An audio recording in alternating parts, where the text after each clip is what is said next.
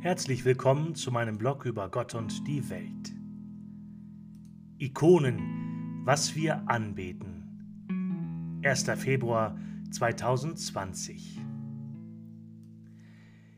Ich bin am vergangenen Dienstag zu einer Ausstellung in der Bremer Kunsthalle gewesen. Religiös vorgeurteilt sind Ikonen immer ein spannendes Thema für einen Priester.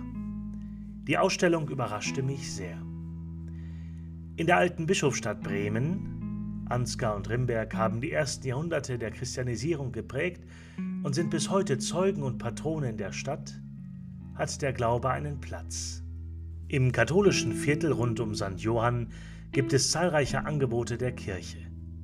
Das Soziallädchen des Sozialdienst katholischer Frauen, eine Dusche und eine Teestube für Obdachsuchende, ein 2001 gegründetes Frauenkloster der Begittinnen und so weiter.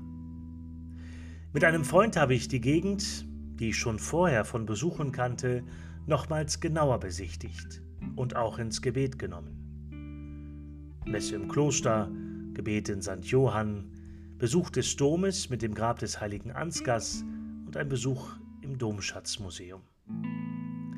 Schließlich waren wir in der Ausstellung in der Kunsthalle.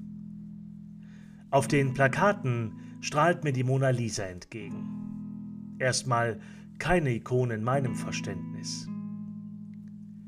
Die Ausstellung beginnt mit einem großen goldenen Kubus. Den sieht man als erstes, wenn man hineingeht. The Death of James Lee Byers, 1994. Angezogen vom warmen Goldton und von der Wertigkeit erfährt man schnell, dass der Performance-Künstler, der selbst an Krebs erkrankt ist, seinen eigenen Tod im goldenen Anzug inszenierte. An den Stellen, die sein Körper mit dem Boden berührte, liegen nun Swarovski-Steine. Ziemlich golden. Weiterhin. Wir hatten uns leider nicht ganz an die Ordnung gehalten, die die Wegstrecken vorgaben, sonst wären wir hier erst zu einem späteren Zeitpunkt vorbeigekommen und hätten das Kunstwerk zu Beginn gleich besser einordnen können. Den eigentlichen Start bildete nämlich eine Christusikone aus dem 16. Jahrhundert. Göttliches wurde sichtbar. So könnte man vielleicht diese russische Arbeit bezeichnen. Eine Ikone wird ja nie gemalt, sondern geschrieben. Wer mehr dazu erfahren will, kann sich gerne an die Schwestern der Abtei Burg Dinklage wenden. www.abteiburgdinklage.de Schwester Antje zeigt und beschreibt dort die Technik des Ikonenschreibens. Mit diesem menschlich-göttlichen Bild geht es in die Ausstellung hinein. Und die Ikone, das sichtbar gewordene Bild des Göttlichen, begleitet den Betrachter nun. Es folgen Bilder über Heilige und Altäre, bis man schließlich in den Bereich der vergleichenden Religionen kommt und die Schöpfungen von Heiligen in anderen Kulturen sieht. Vom konkreten Bild geht es über in die Abstraktion. Wassili Kandinsky sei hier zu nennen. Das Heilige im Plastischen wird nun weniger greifbar.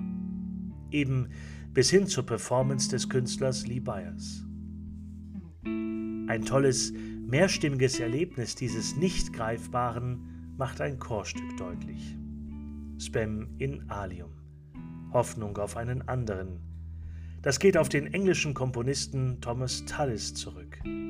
A cappella stehen sich 40 Stimmen im Kreis gegenüber und jeder muss seine Stimme vom nächsten oder gegenüber abnehmen und so entsteht ein wahrer Ohrenschmaus. Hier sind nun 40 Lautsprecher und man kann aus jedem die einzelne Stimme hören. Der Übergang in die Moderne gestaltet sich mit der Mona Lisa oder dem Selbstbildnis von Vincent van Gogh. Es wirkt wie ein eingeprägtes Bild, das einen überall hin begleitet und das man sofort wiedererkennt. Fotos sind der nächste Schritt. Ikonen von Politikern, Persönlichkeiten, Stars und Sternchen. Und schließlich bewegte Bilder in der Welt des Internets. YouTube und Instagram machen es möglich, selbst zur Modeikone zu werden. Eine wirklich beeindruckende Ausstellung, die es schafft, den Übergang des Göttlichen in die menschliche Dimension nachzuzeichnen und auch eine Antwort der Ikone von heute zu geben. Und schnell merke auch ich, nicht nur die Christus-Ikone ist zum Anbeten, sondern auch große Bilder und Persönlichkeiten, die man innerlich sehr wertschätzt, ja auch verehrt. Schönen Dank fürs Zuhören und moin moin, bis zum nächsten Mal.